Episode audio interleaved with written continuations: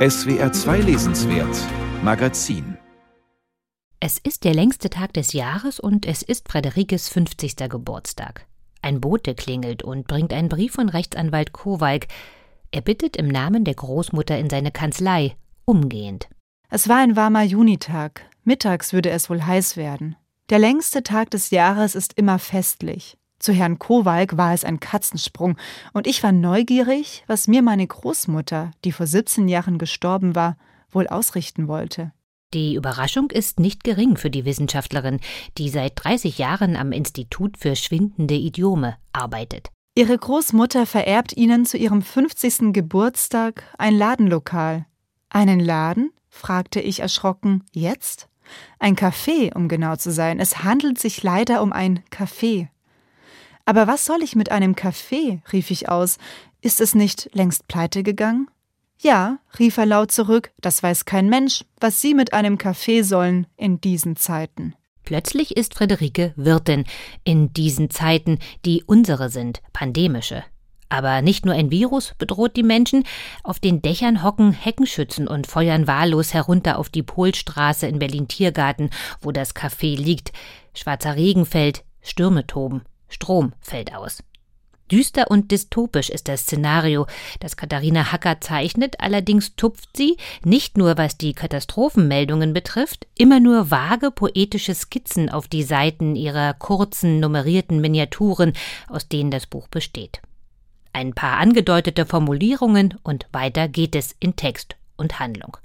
Eine bedrohliche Atmosphäre entsteht so immer nur für einen Absatz, das ist oft augenblickhaft reizvoll und intensiv, hinterlässt aber ebenso häufig auch den schalen Nachgeschmack von Effekthascherei, weil unter der angedeuteten Oberfläche kaum mehr als die Behauptung lauert. Es sei denn, es handelt sich um Ratten. Auch die wohnen im Untergrund. Und dahin schauen Autorin und Protagonistin mit geradezu sezierendem Blick. Immer, wenn die Luke im Dielenboden des Cafés aufgeht. Da standen sie schon, den Blick nach oben auf mich gerichtet, dicht an dicht, als hätten sie nur darauf gewartet, dass ich käme, die Luke höbe, um die Vorstellung zu eröffnen. Endlich, ein Ruck ging durch die Haufen. Sie stellten sich ordentlich in Reihen auf, eine trug eine Maske. Selbst die Ratten, dachte ich, tragen Masken. Dann sah ich, es war eine Augenbinde. Die anderen führten sie ein Stück vorwärts. Graue Ratten, größer als alle, die ich auf der Straße gesehen hatte, und eine noch mal größer, fast 30 Zentimeter hoch, mit einem schwarzen Umhang und einem Stock in der Pfote. Sie gingen aufrecht, alle, einige barfuß, andere hatten halbhohe Stiefel an. Der Anführer, er musste der Anführer sein, schaute zu mir und lüpfte mit blödem Lächeln seinen Hut.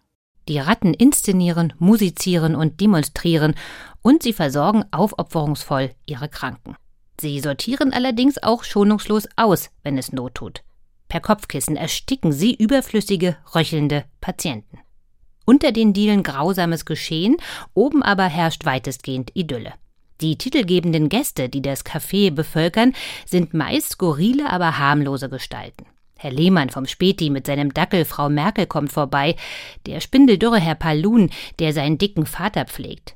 Zwielichtig hingegen erscheint von Anfang an Benedikt, der junge Mädchen Verträge unterschreiben lässt.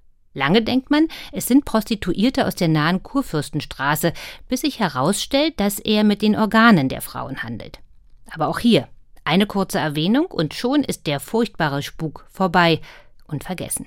Denn es geht weiter und immer weiter mit Kasia und Stislav aus Polen. Sie putzen und reparieren und fahren ab und zu über die Grenze, wo Kasias Bruder immer wieder aus dem Fenster springen will. Oder Robert taucht auf, der vielreisende Geliebte der Wirtin.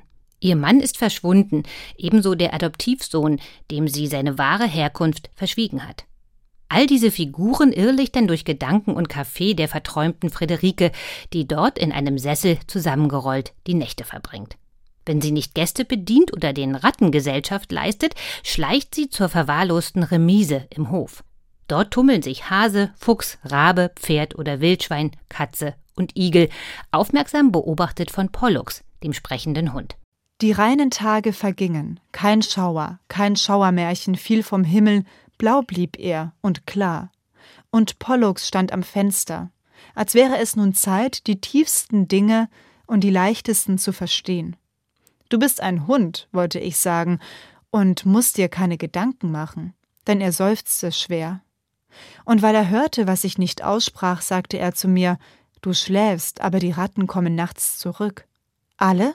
fragte ich erschrocken. Nein, immer nur eine, antwortete er abweisend. Sie schaut nach dem Rechten.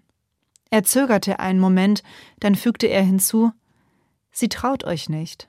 Ein ewiger Reigen spaziert so vor dem Auge des Lesers vorüber, von Menschen, Tieren, Ereignissen. Ein erkennbares Woher oder Wohin gibt es nicht, ausgewachsene Charaktere ebenso wenig.